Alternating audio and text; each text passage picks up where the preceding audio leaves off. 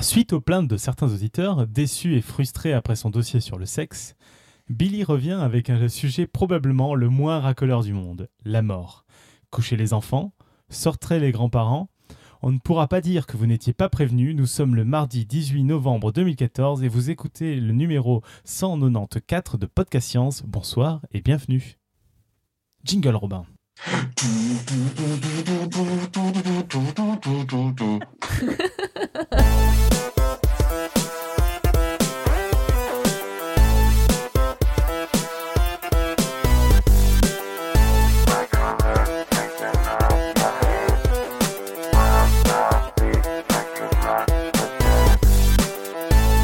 Donc ce soir autour de notre table sans, sans jingle parce que parce que parce que voilà c'est la faute à Billy quoi. c'est un peu facile.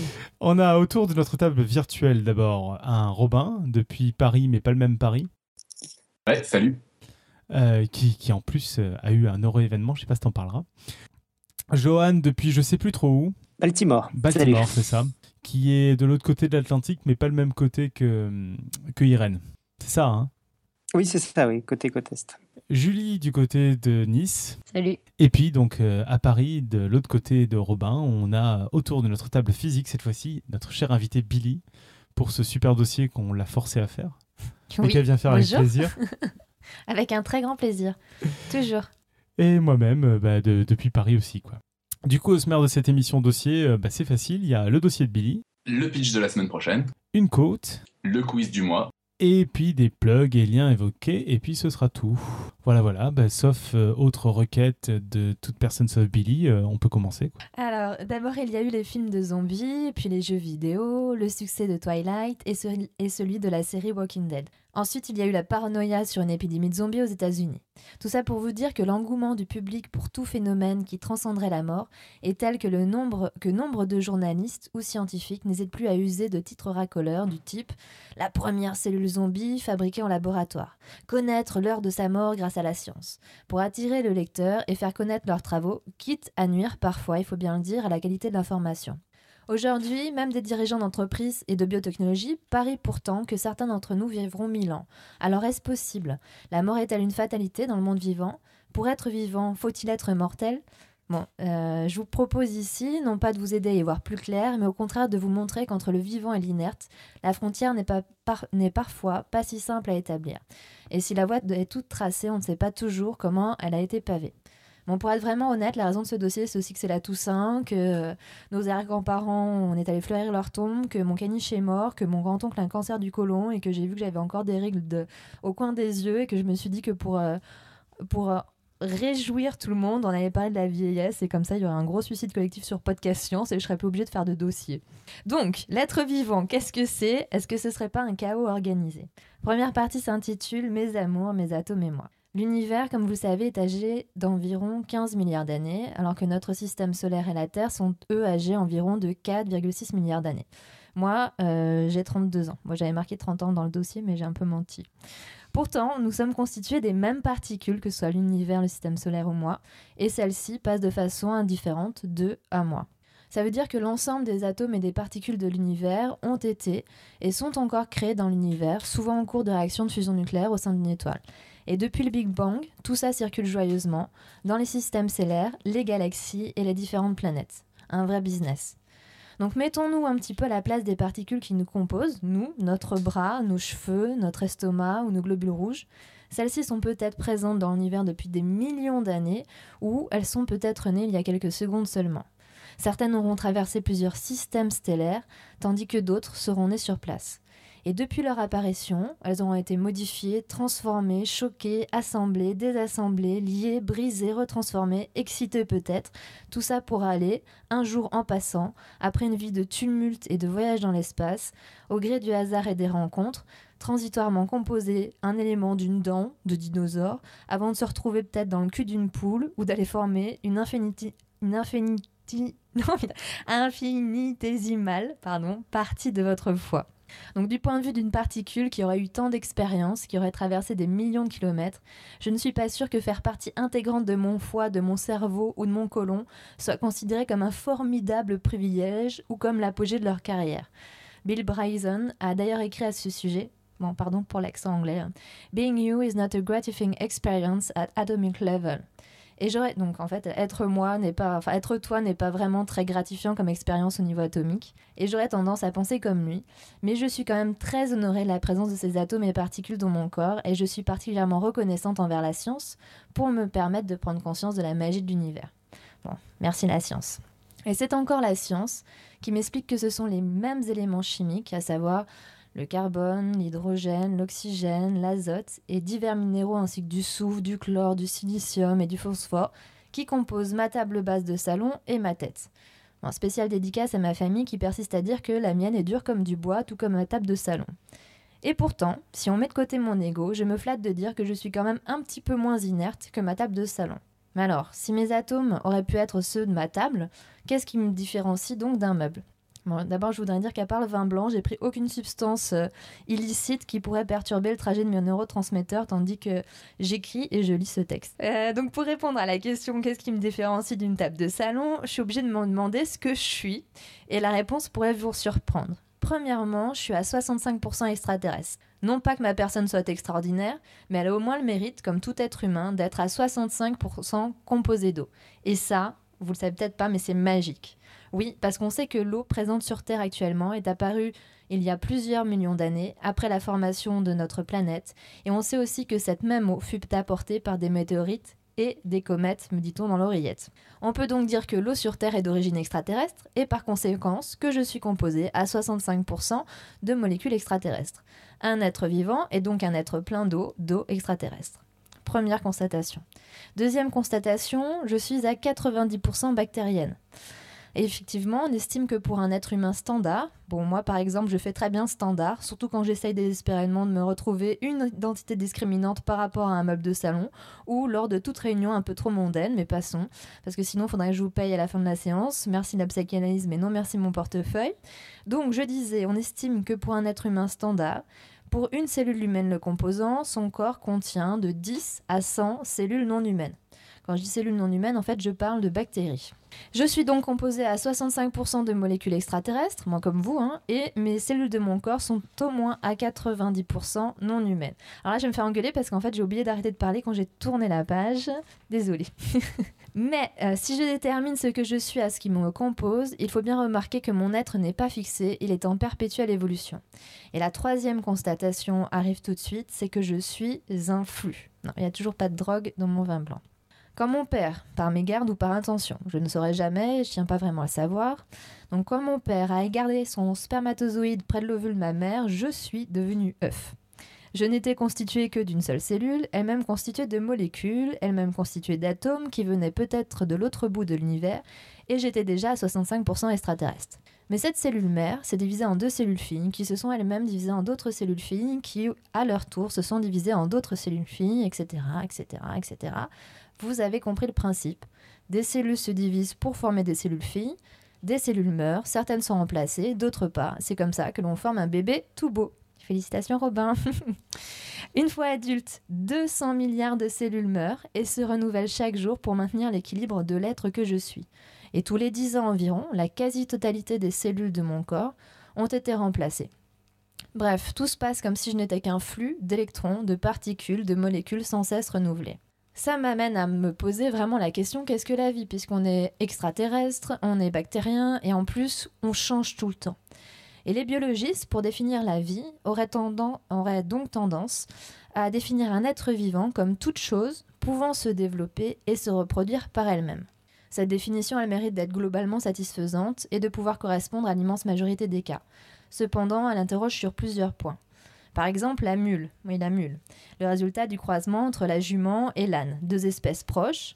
Donc la mule est un hybride pourtant stérile, comme le croisement entre le tigre et la lionne qu'on appelle le tigron, qui est lui aussi stérile. Et donc, euh, ce que ça intéresse encore plus, on en a parlé donc dans l'épisode de la semaine dernière, pour ceux qui n'auraient pas écouté, de à la fois cette notion de qu'est-ce que c'est que une, euh, une espèce et puis de, de, toutes ces bizarrités, bizarroïdités. Et je crois que Johan voulait, voulait qu'on mette dans la chatroom un, un ligre ou un, ou un tigron, je sais plus quoi. Ah oui, parce qu'en fait, euh, le tigron, c'est entre le tigre et la lionne, et le ligron, c'est entre le lion et la tigresse. Le ligre. Ah merde, le ligre, j'y étais presque. Ah bah voilà, elle est dans la chatroom. Il est trop mignon. Donc j'en étais où moi? Je sais plus, bordel. Euh, J'étais en train de parler de la mule et des hybrides stériles, voilà, de, comme le tigron et la mule. Donc euh, eux, par définition, on a des cellules dans l'intérieur de la mule et du tigron qui peuvent se reproduire, mais par contre l'individu peut pas faire de descendants. Dès lors, est-ce qu'il faut l'exclure du vivant? Puisque selon la définition du vivant, euh, c'est quelque chose qui peut se reproduire. Par ailleurs, certaines structures physico-chimiques vont pouvoir se développer et se reproduire par elles-mêmes selon certaines conditions. C'est ce qui se passe lors de la formation de la croissance de certains cristaux. Est-ce qu'on doit considérer les cristaux comme des êtres vivants? Le sens commun nous permet de répondre par la négative, mais on voit que la définition a ses limites. Et puis, on arrive avec cette définition à une immense aberration en biologie. Les virus, par exemple, qui ont besoin de cellules hôtes pour se développer, se reproduire ou survivre, ne sont pas considérés par les biologistes comme des organismes vivants, alors même qu'ils échangent avec nous en permanence du matériel génétique. On sait par exemple aujourd'hui que l'apparition du placenta se réduit à la transmission de certains gènes viraux, et pourtant les virus ne seraient pas vivants. C'est vraiment bizarre. Et pour parfaire cette définition, du coup, elle est souvent complétée de notions de physique-chimie. La vie est alors considérée comme un état dynamique ou latent. Noir ou blanc, avec ça, on ne fait pas trop de mécontents puisqu'on inclut tout le monde. C'est comme dire avec ou sans poil pour décrire l'homme, on est bien avancé. D'unité complexe, bon, on a compris, c'est un truc compliqué.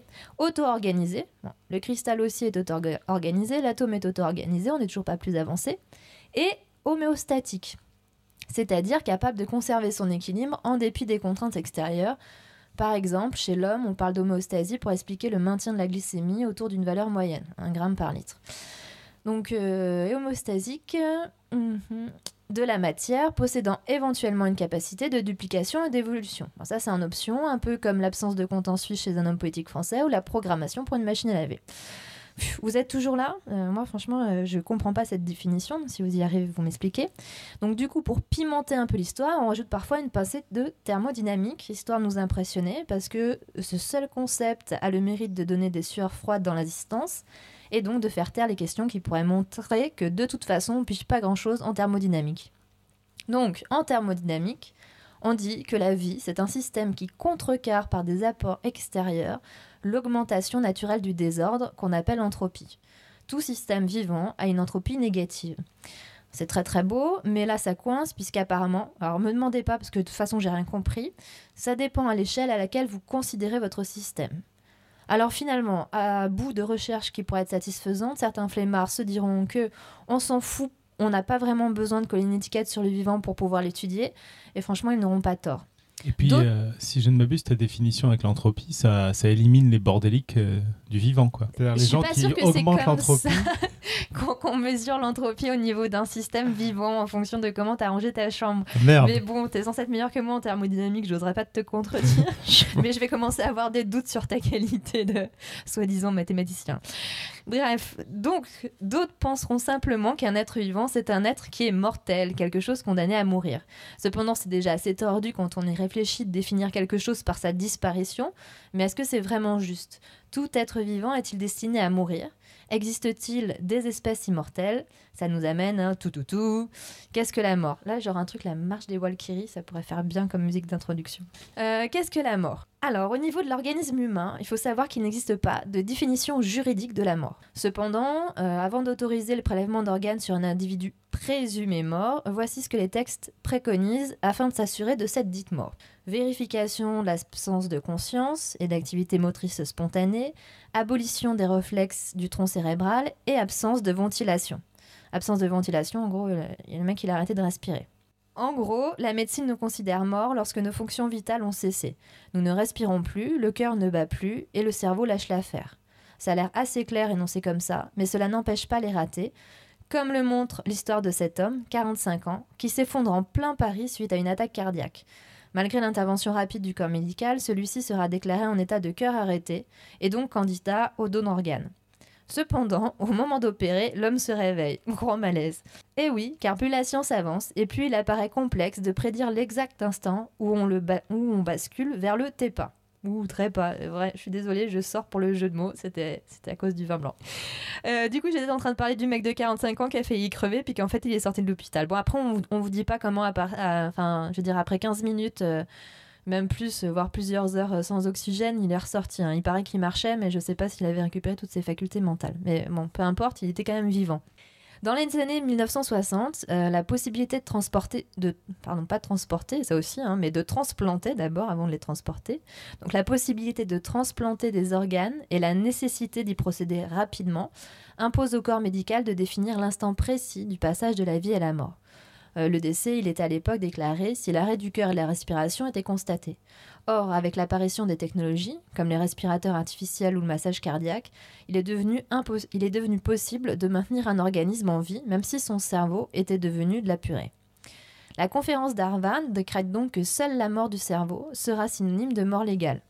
Ce qui apparaît comme une bonne chose va se révéler en réalité être un casse-tête. Pardon pour ce jeu de mots déplacé. En effet, les critères définis pour constater la mort d'un individu seront entièrement liés à la technologie dont disposent les médecins et à leur philosophie. Ainsi, vous pouvez être considéré comme mort si vous avez rencontré un bus en Angleterre. Bon, on vous avait dit de regarder à droite avant de traverser, en même temps vous êtes un peu débile. hein. Et que suite à ces rencontres impromptues, votre tronc cérébral qui contrôle les fonctions vitales est détruit. Donc là, en Angleterre, vous êtes mort. Par contre, ça ne suffira pas en France, qui vous considérera mort seulement si, en plus de votre tronc cérébral, votre cortex, centre des émotions, des rêves et du désir, est atteint également. Bon, et Chateaubriand qui disait qu'il n'y a qu'une minute de la veille à la mort, apparemment c'est pas si simple. Bon, que cela ne vous effraie pas d'être un donneur, hein, parce que de toute façon, soyez honnête, Cocorico ou Union Jack, une fois frappé par un bus, vous êtes quand même mal barré. Et puis petit rappel, en France, en 2014, sur 19 000 personnes qui auraient eu besoin d'une greffe, seuls 5 115 en auraient bénéficié. Donc la probabilité d'y passer pour les habitants de pays riches comme la France double tous les 8 ans. Elle est de 0,1% à 30 ans, hein, bon anniversaire à tous les trentenaires, et passe à plus de 10% à 85 ans. Mais, chose étrange, à partir de 90 ans, la probabilité de mourir se stabilise, voire diminue, sans vraiment qu'on puisse expliquer pourquoi. Donc la vieillesse, plus facilement que la mort, est descriptible et reconnaissable. Diminution de la force musculaire, de l'élasticité de la peau, de la densité des os, perte des cheveux, la tonicité de, la tonicité des artères, pardon. Tout cela est dû à un même mécanisme, les cellules ne sont pas remplacées et tout fout le camp. Quels sont donc ces mécanismes exacts qui nous font vieillir, nous rapprochant inexorablement de cette mort qui définit la vie? Alors au niveau cellulaire, puisqu'on a vu qu'au niveau de l'organisme, c'était déjà pas évident de définir l'instant précis où on mourrait. Mais au niveau d'une cellule, euh, c'est un petit peu moins difficile. La vie d'une cellule, c'est pas compliqué, surtout la vie d'une cellule humaine. En général, elle se différencie. Elle se divise en moyenne une cinquantaine de fois successivement et puis elle meurt. C'est ce qu'on appelle la limite de Hefflick. Elle peut pas se diviser plus d'une cinquantaine de fois. Chez le poulet, euh, qui euh, vivra environ 10 ans, la cellule se divise en moyenne 25 fois. Mais chez des organismes comme la tortue des Galapagos, qui peut vivre 100 ans, cette limite est de 130 divisions. Cette observation suggère simplement qu'il existe une sorte d'horloge cellulaire qui dicterait la fin des cellules.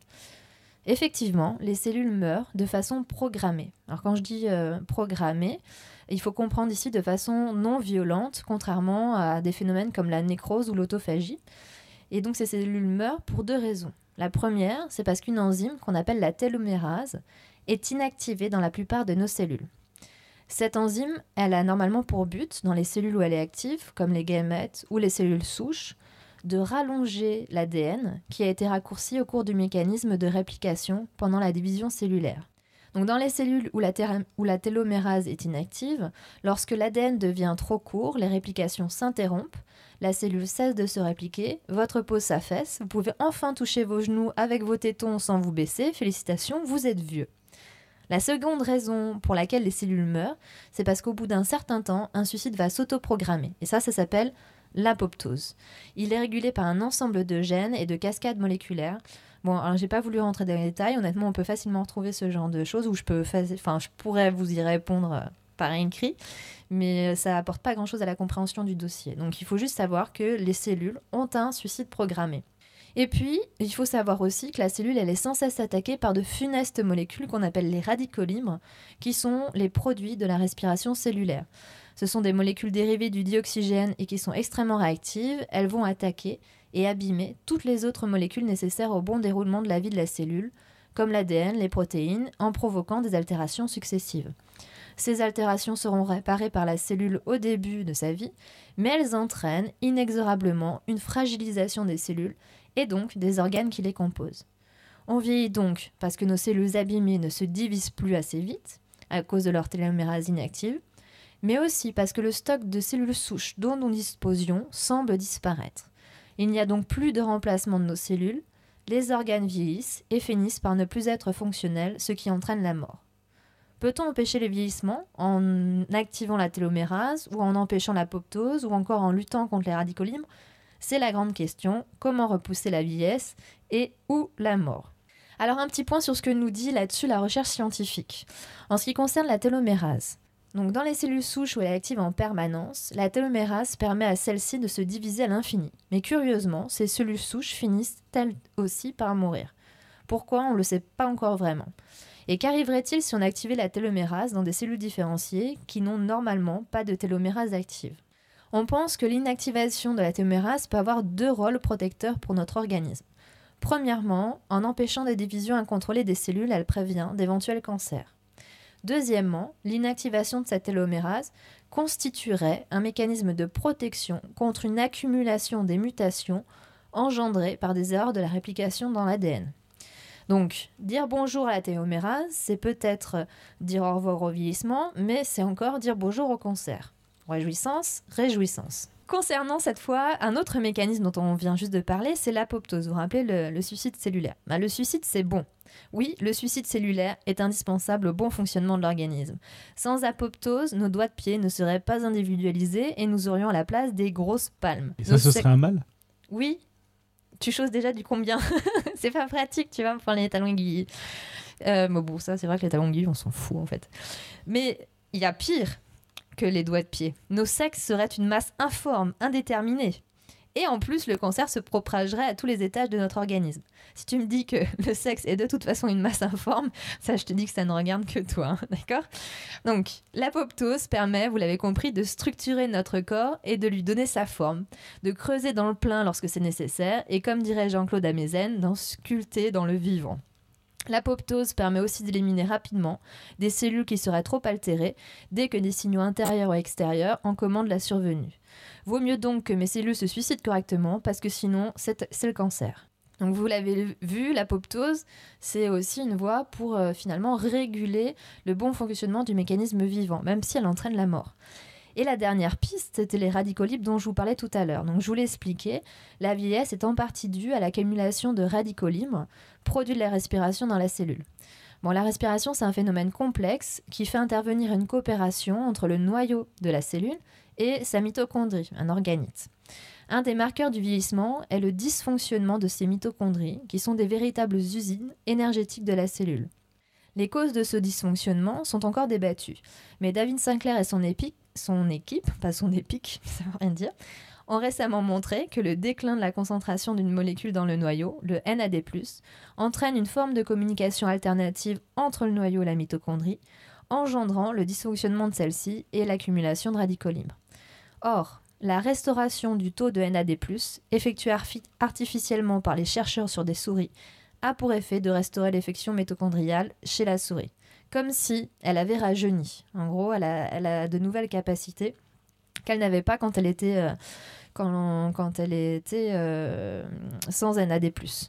Donc pour lutter contre les radicaux libres, nous entendons souvent la recommandation euh, des médecins ou des recommandations de santé publique d'augmenter notre apport alimentaire en antioxydants naturels comme la vitamine E qui est contenue dans les huiles végétales, les noisettes, le beurre, les poissons gras, comme la vitamine C dans le cassis, le persil, le poivron, les kiwis, ou la vitamine A dans le foie, les œufs cuits, le fromage, les carottes, ou encore les polyphénols dans le thé vert, le raisin, puis le zinc, le sélénium, enfin bref, tous ces produits oxydants peuvent capter les radicaux libres euh, qui sont si dommageables pour la cellule. Cependant, ce n'est pas aussi simple et il semble que l'organisme soit à l'origine d'un équilibre complexe entre antioxydants et radicaux libres.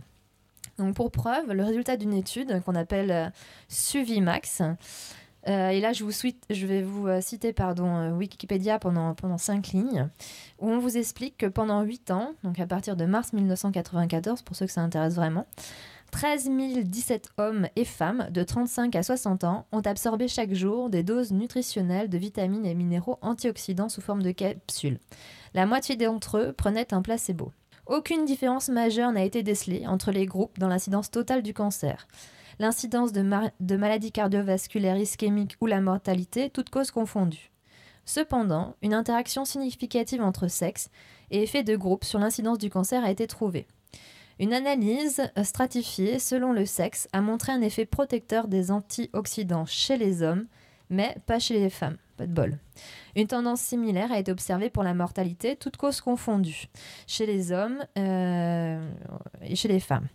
Aucun effet n'a donc été démontré pour les femmes. L'explication avancée est qu'elles étaient moins carencées en antioxydants avant l'étude que les hommes. Alors pourquoi elles seraient moins carencées? Ça, l'étude ne l'explique pas. En réalité, il semblerait que l'administration en antioxydants n'augmenterait pas la durée de vie. Peut-être tout simplement parce que l'organisme réduit lui-même la production de ses propres antioxydants lorsqu'ils sont apportés par l'alimentation. Et il semblerait même que l'exposition à un stress oxydatif modéré serait bénéfique car l'organisme mettrait alors en place un mécanisme de protection contre les radicaux libres qui serait plus efficace comme c'est le cas lors, de certaines diètes. Donc la diète serait efficace aussi parce qu'elle réduit la glycémie et l'insuline, une hormone qui est liée au vieillissement. La diète a pour effet de ralentir le métabolisme, de diminuer la production d'hormones, bon, sauf pour les corticostéroïdes, mais ces corticostéroïdes entraînent une résistance au stress plus forte. Vivez longtemps et heureux avec Billy, suicide et diète. mais comme le souligne l'auteur de l'article d'Insensievi, ne dit pas, ne dit-on pas que l'on creuse la tombe, sa tombe avec ses dents. Donc en gros, c'est, et on verra par la suite, c'est peut-être pas mal de pas trop manger. Mais bon, hein, toute, euh, toute réserve, euh, toute réserve donnée. Bon, par ailleurs, d'après une étude dans la quête des gènes de centenaire, des chercheurs ont découvert euh, que des mutations de la de l'apolipoprotéine B et de l'apolipoprotéine E, qui jouent toutes les deux un rôle dans la régulation du cholestérol, sont impliquées dans la longévité humaine. Donc il y a quand même un lien entre l'alimentation, l'apport euh, alimentaire dans euh, le vieillissement et la durée de vie. Et justement, ça m'amène directement à la troisième partie qui concerne l'importance de l'environnement. Alors pour plusieurs spécialistes, cependant, si une bonne connaissance des phénomènes à l'échelle de la cellule, donc quand on parlait de l'apoptose par exemple, donc c'est une bonne connaissance de ces phénomènes à l'échelle de la cellule est indispensable pour comprendre les mécanismes de vieillissement, mais ce n'est pas clairement suffisant. C'est le corps euh, humain dans son ensemble qu'il faut considérer, ainsi que ses interactions avec l'environnement. Et là, il y a une expérience qui est particulièrement frappante, qui a été menée sur 20 000 vrais jumeaux, qui montre que le patrimoine génétique n'entrerait en compte qu'à hauteur de 25% pour expliquer la longévité, et que les 75 autres pourcents seraient dus aux interactions avec l'environnement.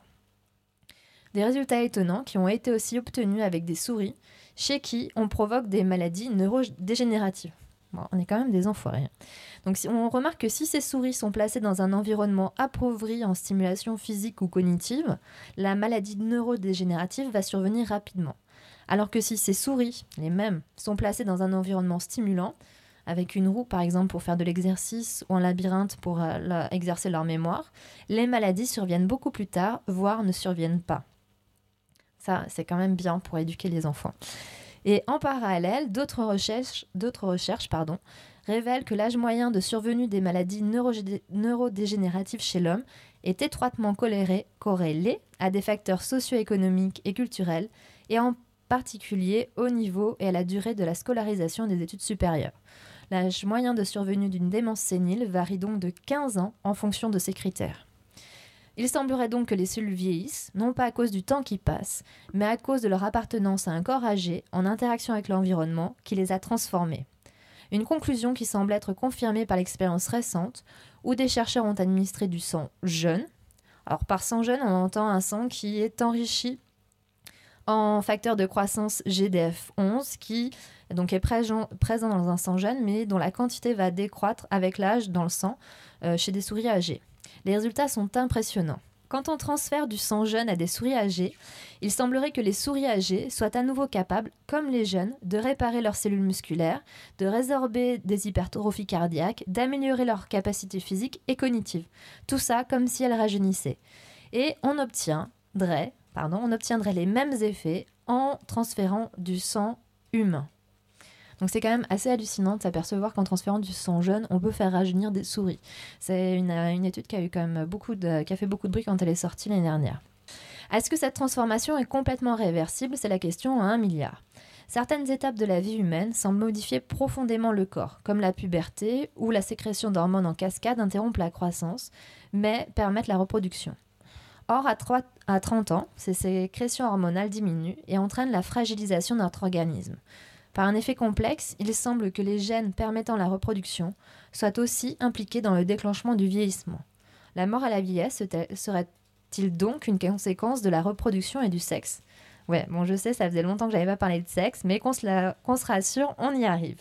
Pourquoi la vieillesse et la mort Donc une explication évolutionniste? Les êtres vivants évoluent dans un environnement risqué, risqué c'est un fait.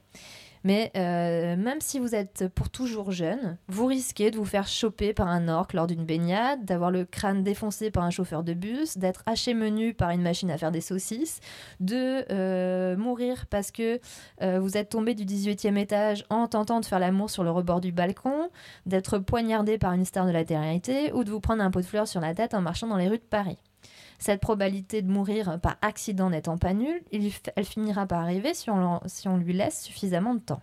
Qu'arriverait-il dès lors à une espèce qui se reproduirait très tard au cours de sa vie, dans euh, cet environnement risqué?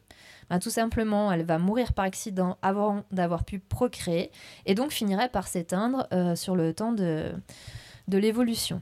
Et à contrario, qu'une espèce qui se reproduit jeune sera favorisée. Les parents se reproduisant jeunes ont le temps, avant de mourir, de transmettre leur génome reproduction jeune à leur descendance. Or, des gènes ne se transmettent pas tout seuls. Ils sont accompagnés d'une cohorte d'autres gènes. Que se passe-t-il si les gènes favorisant la reproduction à un jeune âge sont liés aux gènes qui entraînent le vieillissement? Ou encore, si les gènes favorisant la reproduction au début de la vie d'un organisme contribue ensuite à dégrader ce même organisme une fois le stade de reproduction passé ben, Tout simplement rien, puisque des mécanismes se mettant en place tardivement après la reproduction ne sont pas soumis à la sélection naturelle. Et comme l'explique Roman Ikonokov dans Science et Vie, dans tous les cas, les lois de l'évolution ne semblent pas comporter de programme dédié à la mort naturelle des organismes. La mort n'est qu'un effet collatéral d'un filtrage de gènes qui s'est fait à l'aveugle dans une course à la reproduction entre organismes subissant des mutations aléatoires. Certains génomes, bien que mutants et mal foutus, c'est-à-dire porteurs du vieillissement de la mort, ont rendu ceux qui les portaient meilleurs reproducteurs, ce qui a fini par les rendre majoritaires. Et la vieillesse n'est, de ce point de vue, qu'un effet de mutation mortifère, invisible aux yeux de la sélection naturelle. Il semble même que pour certains organismes, la mort et le vieillissement des parents soient des avantages pour la descendance, comme le blé qui en mourant fournit des ressources nutritives à ses descendants pour qu'ils se développent, ou encore certains autres végétaux qui en mourant laissent de l'espace nécessaire au développement de leur descendance. Cette théorie est confirmée par une étude qui montre que moins l'environnement est risqué, c'est-à-dire moins il y a d'accidents mortels, plus on vieillit lentement. En effet, en comparant deux populations d'une même espèce d'opossum, l'une se développant sur le continent et l'autre sur une île voisine à l'abri des, prédateurs, il a été prouvé que le cycle reproductif des opossums insulaires peut s'étendre sur deux ans au lieu d'une seule année pour les euh, opossums continentales, et que leur longévité est supérieure à deux ans pour les opossums insulaires, alors qu'elle est inférieure à deux ans pour les opossums continentales, toujours parce que là je parle des femelles. Donc d'après les théories évolutionnistes, la durée de vie d'un individu dépend donc du risque de la mortalité accidentelle dans son environnement. Ça expliquera en partie l'avantage pour des êtres vivants de vivre en société. Celle-ci, réduisant les risques environnementaux, elle permettrait aux espèces sociales de vivre plus longtemps. Ce serait pour cette raison que les termites, fourmis et abeilles auraient une durée de vie supérieure aux guêpes ou aux papillons qui sont solitaires.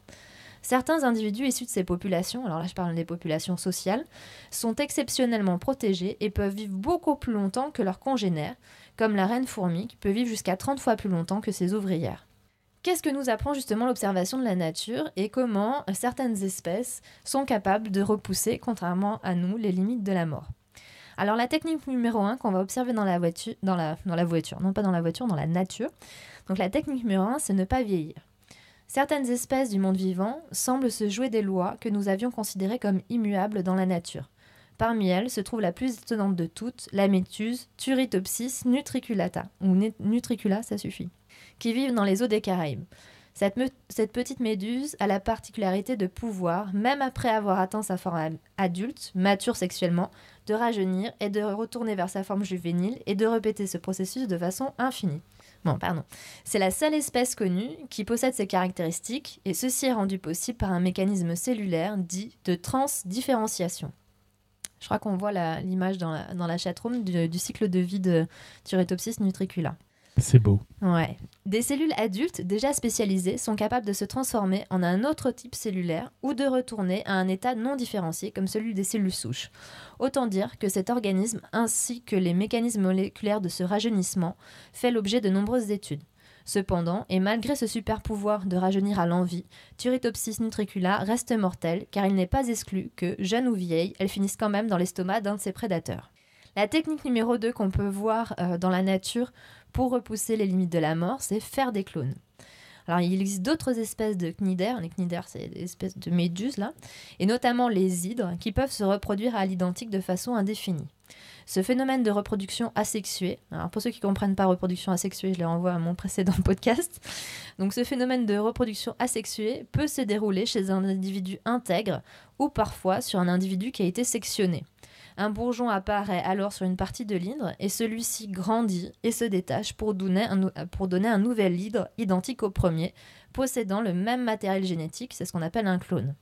Ainsi, comme dans la mythologie, on peut considérer l'hydre immortel biologiquement.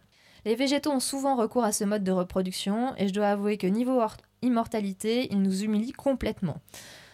Beaucoup de végétaux sont capables de former un organisme entier à partir de n'importe laquelle de ces cellules. Et cela est dû au fait que leurs cellules sont toujours capables de se différencier en plusieurs types cellulaires.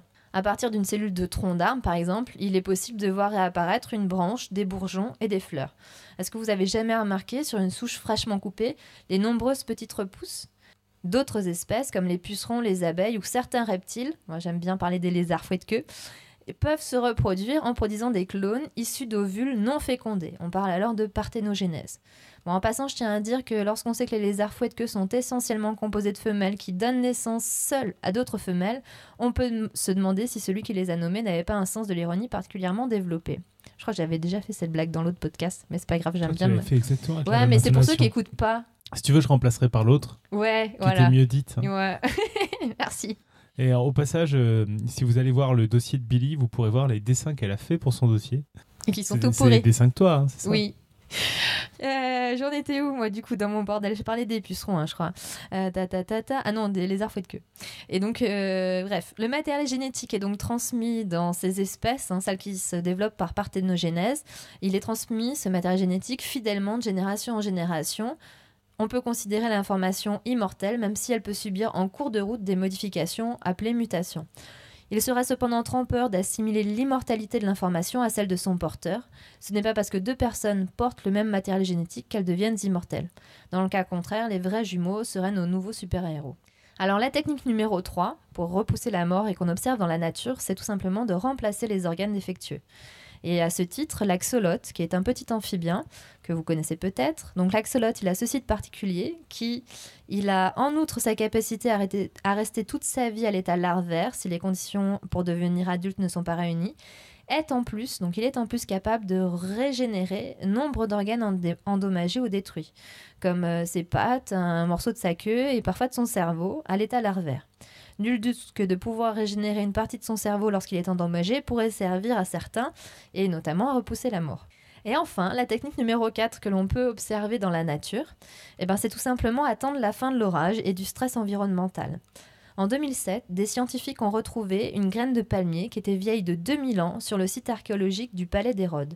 Et à la surprise générale, cette graine, une fois plantée, a donné naissance à un dattier. Mais les espèces les plus étonnantes en termes de résistance à des conditions extrêmes, les champions de la résistance, ce sont bien sûr les tardigrades. Ces organismes microscopiques, appelés oursons d'eau, sont capables de résister à des températures et des pressions peu, propices habituellement à la vie, mais aussi aux radiations et à la présence de produits chimiques. En effet, dès que les conditions extérieures mettent son organisme à rude épreuve, le tardigrade va se déshydrater jusqu'à inactiver totalement son métabolisme. On dit qu'il est en état de cryptobiose. Or, durant cet état de cryptobiose, aucun métabolisme n'est détectable exactement comme s'il était mort.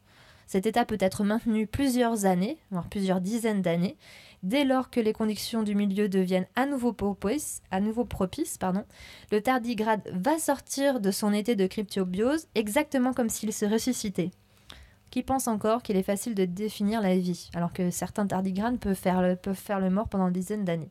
Il semble donc que face à la mort, les espèces ne soient pas égales. Qu'en est-il au sein de l'espèce humaine?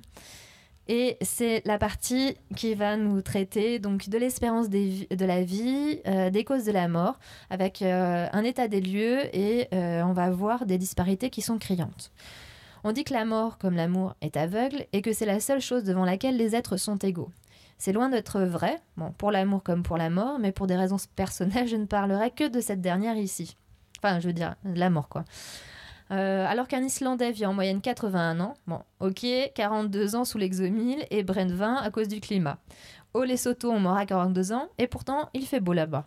Donc si on veut être sûr de vieillir mieux, euh, enfin de vieillir, pardon, mieux vaut être une femme, française, japonaise, canadienne ou australienne avec un haut niveau d'études.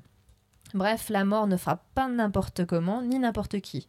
Elle frappe les moins riches, qui ont, euh, pardon, elle frappe moins les riches elle frappe moins les riches qui ont du temps pour faire du sport, qui ne s'entassent pas dans des minuscules appartements euh, qui favorisent la propagation des maladies, les riches qui peuvent se soigner plus facilement, les riches qui ont accès à une alimentation plus saine. Bref, la mort préfère les pauvres. Cela me met, me met presque d'humeur pour lire Céline ce podcast. Encore une fois, aucune justice, mais c'est pas grave, on a l'habitude. Et d'ailleurs, certains particulièrement riches poursuivent le rêve de devenir éternels. C'est le cas de Larry Page, alors l'autre fondateur de Google, puisque j'avais déjà parlé d'un des fondateurs de Google dans mon dossier sur la génomique. Et oui, donc encore Google. Larry Page, lui, a mis à disposition plus de 50 milliards d'euros, une somme énorme, pour vaincre la mortalité. Autre milliardaire, le russe, alors je vais peut-être euh, écorcher son nom, le russe Dimitri Itskov, est persuadé que l'immortalité de l'homme passe par le transhumanisme et que notre esprit sera transférable bientôt d'un corps artificiel à un autre. En France, c'est Laurent Alexandre qui nous, promet monts et merveilles à l'aide du séquençage des génomes. Bon, ça tombe bien, il a justement une société qui permet de séquencer les génomes, euh, qui nous euh, jure que l'on va vivre très très très vieux. Pas une contradiction près, il prévient quand même que l'environnement est bien plus important que les gènes, notamment dans la lutte contre certains cancers. Cependant, tout n'est pas rose, même pour les pays riches. Il semblerait que contrairement à ce que nous avons observé ces dernières décennies, l'espérance de vie en bonne santé commence à baisser sensiblement. Mais que se passerait-il pour l'économie dans une nation de vieux? Je suis sûre que vous y avez tous pensé. Mais non, on ne peut pas tous devenir immortels, la sécu, mon Dieu et eh ben, contrairement à l'idée reçue que la, que la société déclinerait si elle était entièrement composée de vieux, enfin de personnes âgées, pardon, il semble que le PIB d'un pays est d'autant plus important que sa population vieillit et que c'est bien le vieillissement de la population qui développe ces richesses. Car des personnes sachant qu'elles vont vivre vieux ou vieilles hein, vont investir davantage dans l'éducation et l'apprentissage des nouvelles technologies, ce qui va doper l'économie. C'est en tout cas ce que ressort de l'analyse d'économistes comme Philippe Aguillon. Bon, tout ça pour vous dire euh, que ma grand-mère qui rouspète après ma jupe parce qu'elle est trop courte. Mais si, c'est la môme, mamie. Hein, non, mais aujourd'hui, les jeunes. Et ta mèche à lui, elle est trop longue. Et sa chemise à l'autre, non, mais elle est débraillée. Et t'as vu le nouveau boulanger, c'est pas possible. T'as vu le prix de sa baguette, mon Dieu. Et puis il m'a servi un truc qui était déjà brûlé. Et t'as vu les nouveaux rideaux de la voisine. Mais qu'est-ce qu'elle a besoin de suspendre un mois de salaire sur ces deux trunks, cette greluche? Paraîtrait qu'elle a divorcé en plus. Mais dis pas bonjour comme ça aux étrangers. Tu vas, il va brûler ta voiture pendant ton sommeil. Ben, j'en profite et je lui fais quand même un bisou parce que ça va pas durer. Et non, ce ne sont pas des menaces, mamie. Bisous. Parfait. pour cette conclusion, par contre, t'avais bu un peu de vin blanc. Pour le dossier, non, mais pour la conclusion. Ouais, j'ai fait un peu d'impro, mais tout ce que je voulais vous dire, c'est qu'en attendant, dormez bien, évitez le stress, mangez sainement et soyez riche, vous vivrez longtemps. Et euh, on passe à la suite, du coup. Et donc, le pitch de la semaine prochaine. Alors, euh, Podcast se fait rarement de l'actualité. Mais là, pour une fois, on va faire un peu d'actualité. C'est-à-dire qu'il y a quelques jours, en fait, quelques, bientôt quelques semaines, en tout cas la semaine prochaine, ça fera deux semaines, je crois, que le film Interstellar est sorti au cinéma.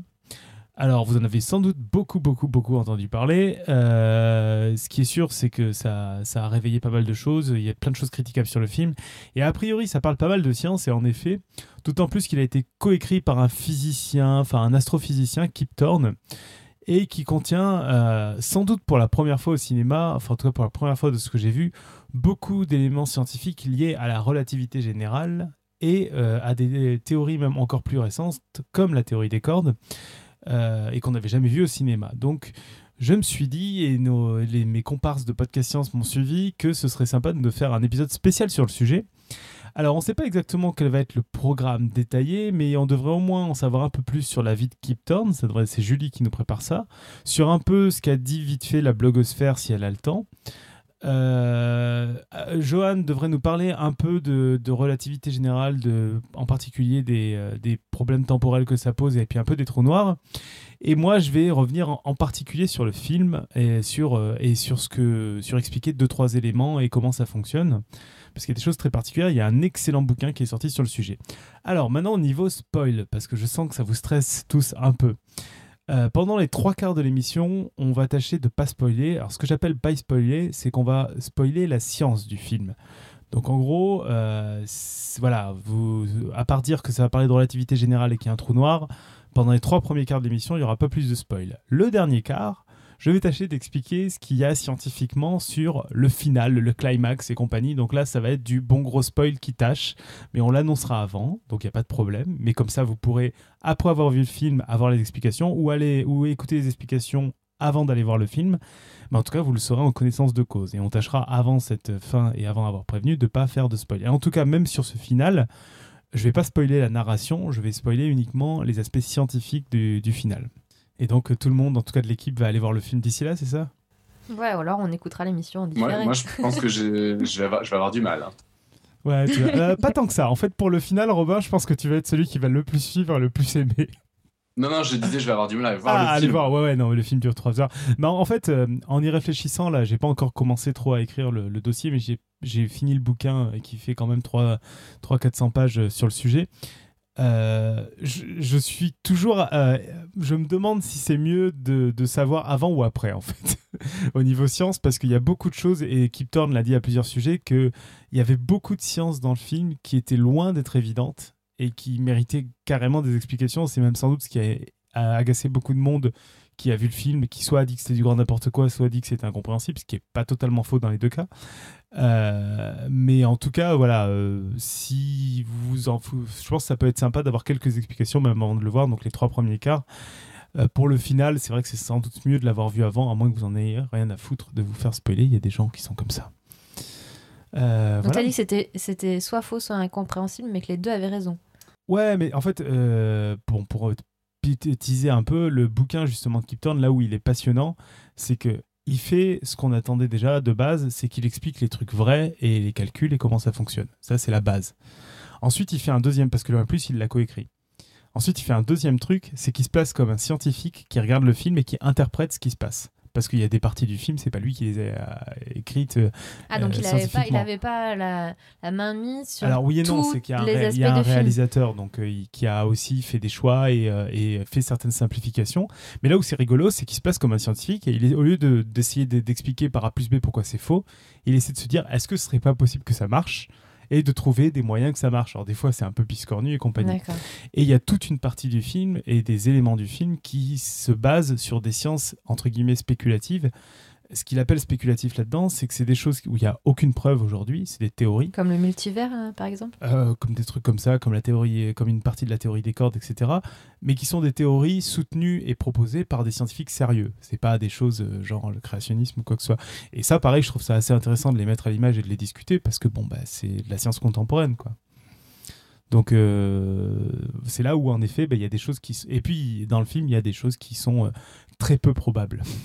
Pas impossible, mais juste très peu probable. Donc mardi prochain à 20h30. C'est ça. Alors, j'ai juste, je, je, me suis juste renseigné aujourd'hui dessus pour, pour voir un peu. Et le premier lien sur lequel je suis tombé, c'était une critique. Euh, c'était Le Masque et la Plume, où en gros, ils étaient tous euh, complètement ah ouais, assassins vu, ouais. avec le film. Alors, justement, ce que, ce que nous, on va pas faire vraiment, euh, parce que s'il y a déjà suffisamment de gens qui le font, déjà, et parce que c'est pas un troll, on va pas faire une critique cinématographique du film, on s'en fout un peu. Et euh, moi, ça m'intéresse pas du tout de pointer du doigt tous les trucs pas cohérents scientifiquement, en fait. Je suis beaucoup plus intéressé à parler des choses qui, qui ont des sources scientifiques intéressantes, quoi. Donc, euh, vous pouvez y aller sur l'internet mondial. Il y a mille et une sources euh, qui pointent du doigt, genre ah mais ils sont dans une terre où ils ont plus de pétrole et ils ont des 4x4. Ok. Mais Julie va nous faire une petite revue de ces blogs-là. C'est ce que tu voulais faire, de toute façon, des critiques. Ouais, ouais. J'arrête de parler. Oui. Julie qui fait toujours tout le boulot en fait. Mais non, attends, tu rigoles, je viens de me lire un bouquin de 400 pages pour ça quand même. ouais, mais tu l'aurais lu même sans podcast science. Non, c'est l'inverse. C'est que je me suis mis à le lire et je l'ai trouvé tellement bien que je me suis dit, il faut quand même qu'on fasse un truc ça. sur ce sujet. Ça a été le déclencheur du ah dossier. complètement.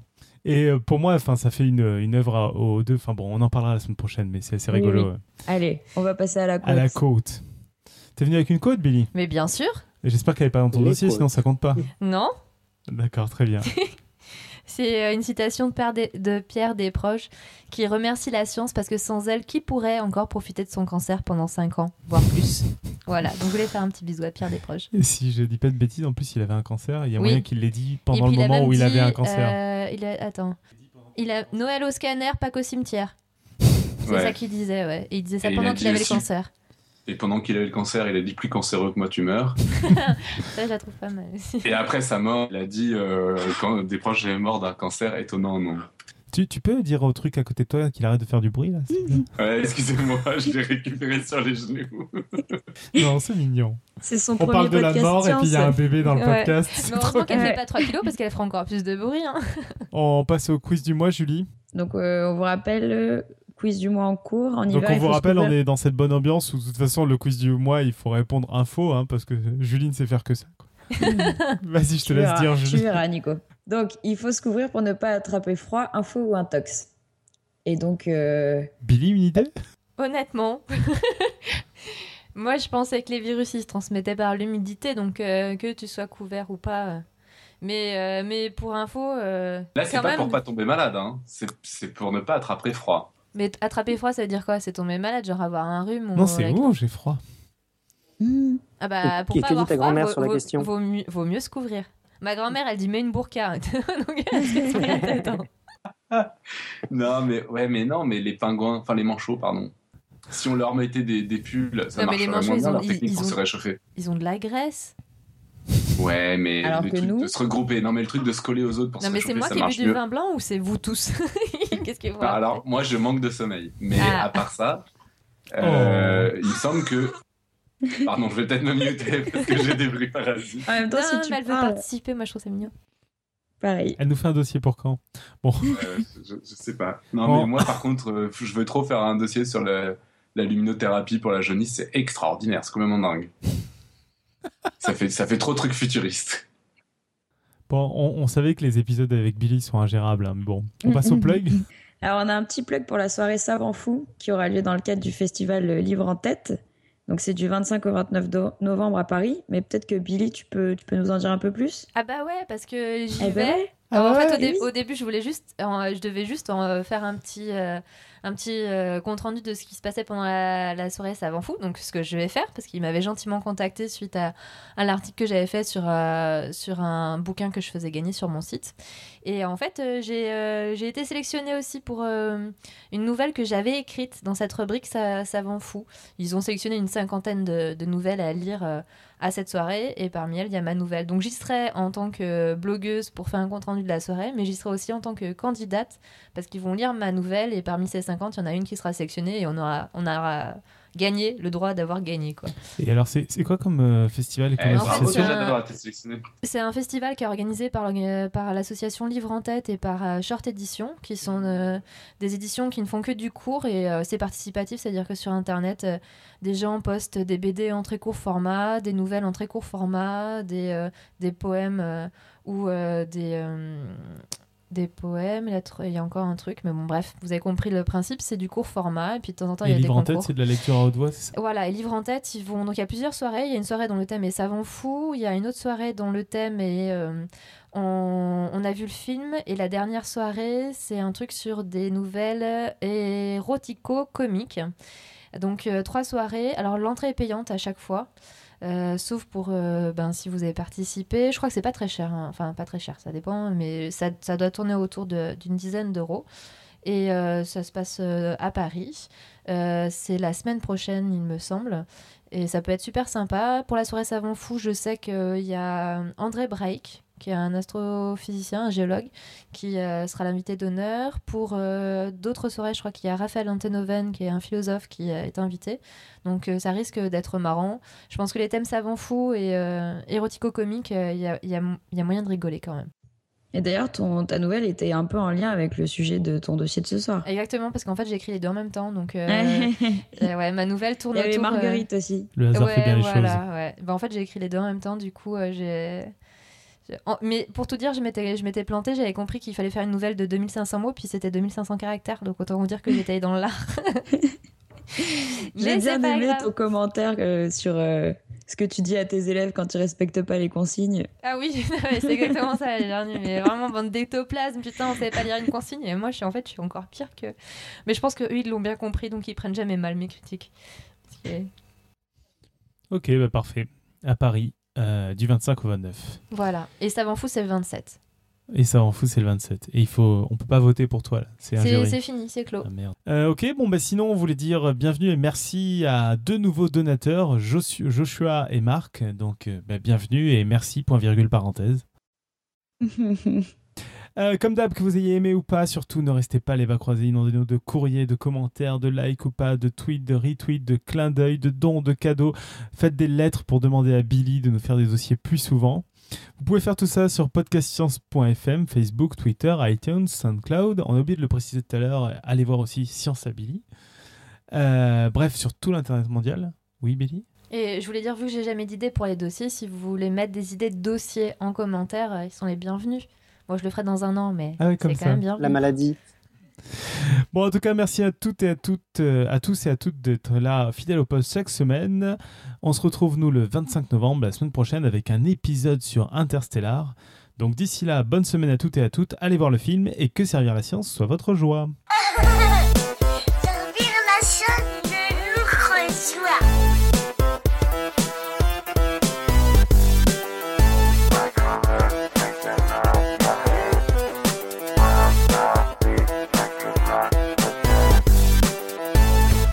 donc à la salle de gym où il y a beaucoup de Nabila, et eh ben je mets le t-shirt de podcast science que vous m'avez euh, gracieusement offert d'ailleurs pour faire du placement produit dans des endroits incongrus. En tant que membre, tu pourras éditer ton dossier. Michael, où est-ce que je suis membre? Vous avez ça? T'as reçu un courrier Non, mais attends, j'ai vu que j'étais toujours pas euh, dans le, dans le Google Groups. Moi, je suis pas membre. C'est affiché depuis trois mois à la préfecture et t'as pas contesté. Si un membre a droit d'être présent euh, qu'une fois sur dix, euh, je veux bien être membre. si à fois sur dix, à chaque fois tu as un dossier, il n'y a pas de oh problème. Non, euh, non, parce que sachant qu'il me faut 9 semaines pour en préparer un. Bah, c'est parfait. On est dans la merde. On est toutes les semaines, donc une fois sur 10, 9 semaines pour en préparer ah, un. Non, non, c'est trop dur. si t'avais lu un seul de mes articles de blog. Mais si, je lis tous tes articles de blog. c'est ça. tu bluffes. Et je les oublie instantanément. Même ceux sans les images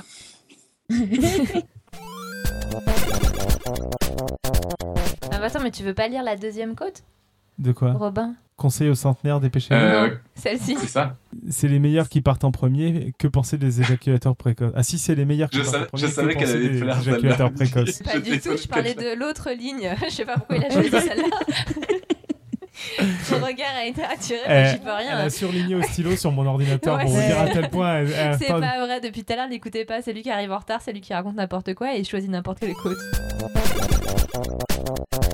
De l'absence de conscience et d'activité motrice spontanée, abolition des réflexes du tronc cérébral et absence de ventilation. Absence de ventilation, en gros, il y a le mec il a arrêté de respirer. En gros, la médecine nous considère morts lorsque nos fonctions vitales ont cessé. Nous ne respirons plus, le cœur ne bat plus et le cerveau lâche l'affaire. Ça a l'air assez clair énoncé comme ça, mais cela n'empêche pas les ratés, comme le montre l'histoire de cet homme, 45 ans, qui s'effondre en plein Paris suite à une attaque cardiaque. Malgré l'intervention rapide du corps médical, celui-ci sera déclaré en état de cœur arrêté et donc candidat au don d'organes. Cependant, au moment d'opérer, l'homme se réveille. Gros malaise. Eh oui, car plus la science avance, et plus il apparaît complexe de prédire l'exact instant où on, où on bascule vers le TEPA. Ou très pas. Vrai, je suis désolée, je sors pour le jeu de mots. C'était à cause du vin blanc. Euh, on entend des bruits chelous derrière. On entend quelqu'un respirer très très fort. Ouais. Je sais pas si vous avez bien coupé vos micros, les autres là. Le mien n'était pas coupé. Ah, c'est toi qui fais des bruits chelous. C'est hyper inquiétant au moment où elle parle de mort. Mais je me suis dit, putain, il y en a un qui est en train de passer en direct là sur mon dossier. C'est ça, et ça aurait été quand même super classe. Il n'y a pas de jingle, donc on illustre. Merde, euh, j'ai vraiment tué un auditeur. Il est mort d'ennui pendant mon podcast. C'est pas grave, on reprend. Donc. Désolé.